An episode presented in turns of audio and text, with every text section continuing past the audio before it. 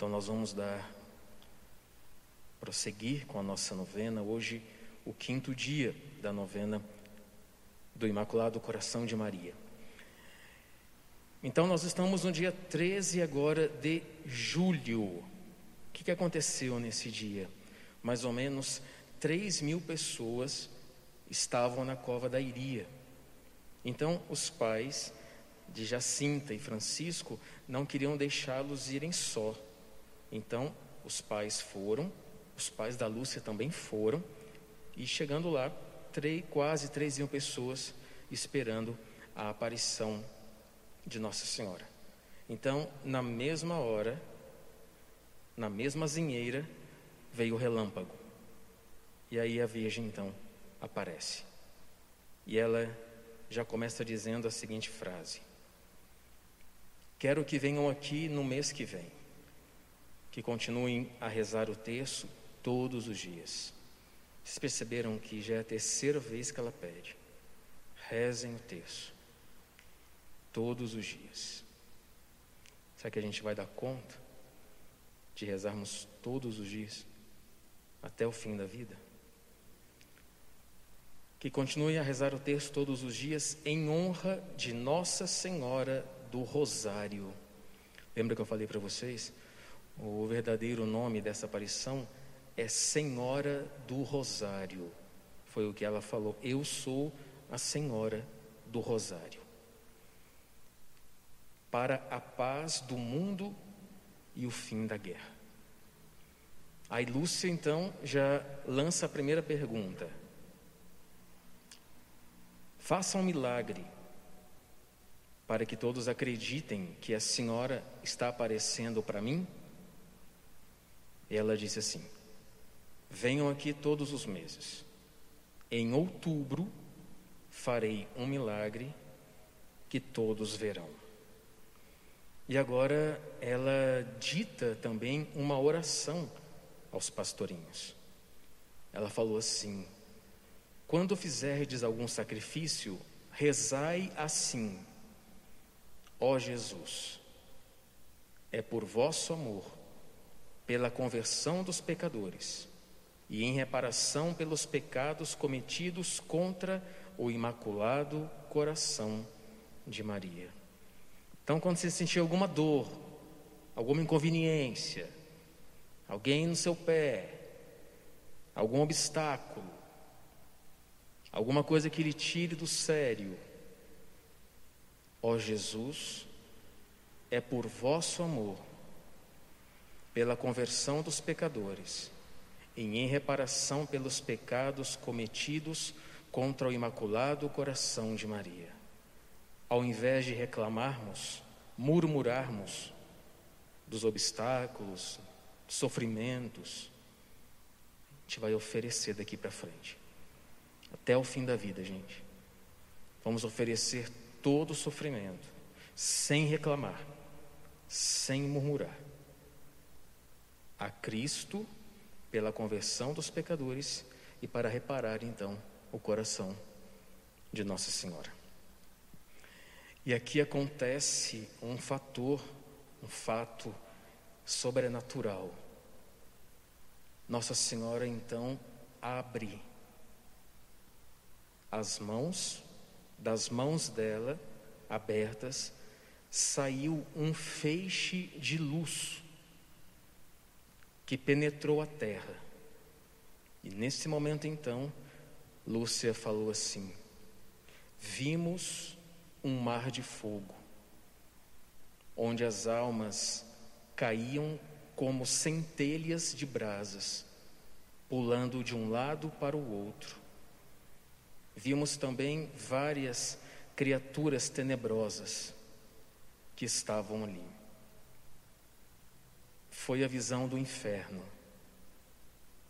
Quando Nossa Senhora mostrou para nós o inferno, nós gritamos na mesma hora de pânico.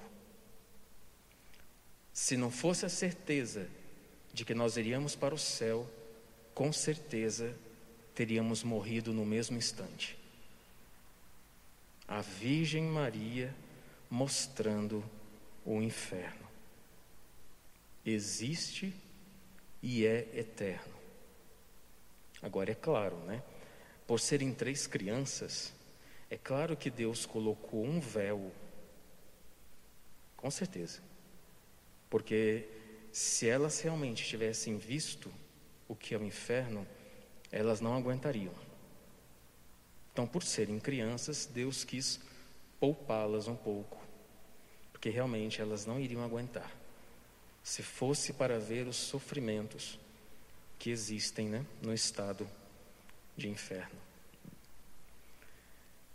Eles, quando viram isso, eles não comentaram a ninguém essa visão do inferno, a ninguém. Guardaram para si. E ela continua: Se atenderem os meus pedidos, a Rússia se converterá e terão paz. Senão, espalhará seus erros pelo mundo, ou seja, o comunismo, promovendo guerras e perseguições à igreja. Os bons serão martirizados, o Santo Padre terá muito que sofrer, várias nações serão aniquiladas, por fim, meu coração triunfará. Quando ela disse assim, o Santo Padre terá muito que sofrer, nos finais, nos dias finais da irmã Lúcia, as irmãs relatam que ela pegava a foto do Papa e abraçava no peito e falava assim: É pelo Papa, é pelo Papa, rezemos pelo Papa. Então a irmã Lúcia tinha um carinho muito especial pelo Papa. E Nossa Senhora ensina também aqui uma segunda oração que todo mundo conhece. E Nossa Senhora ensina às crianças uma nova pequena oração. Quando rezais o terço, depois de cada mistério, dizei: Ó meu Jesus, perdoai-nos e livrai-nos do fogo do inferno. Levai as almas todas para o céu, principalmente as que mais precisarem. Então essa oração ela passou a fazer parte da nossa reza do terço, ou seja, aquilo que a gente fala no terço brotou do coração de Nossa Senhora. Então a cada invocação, a cada mistério de um para o outro, a gente faz essa invocação. Vocês estão percebendo a importância do terço? Uma oração tão simples, tão simples, que desde o 13 de maio Nossa Senhora está pedindo para a gente fazer. Por que será, né? Porque quando a gente reza o texto, Nossa Senhora age, ela faz, ela intercede. E ela sabe que nós precisamos disso. Muitas vezes, da preguiça, a gente inventa um monte de desculpa. Estamos cansados, não estamos dando tempo. Não, vamos vencer o cansaço. Vamos vencer a nossa preguiça. Vamos, a partir de hoje, fazer com Nossa Senhora um compromisso coração para coração, né? Mãe, a gente quer rezar o terço todos os dias, até chegarmos no Santo Rosário.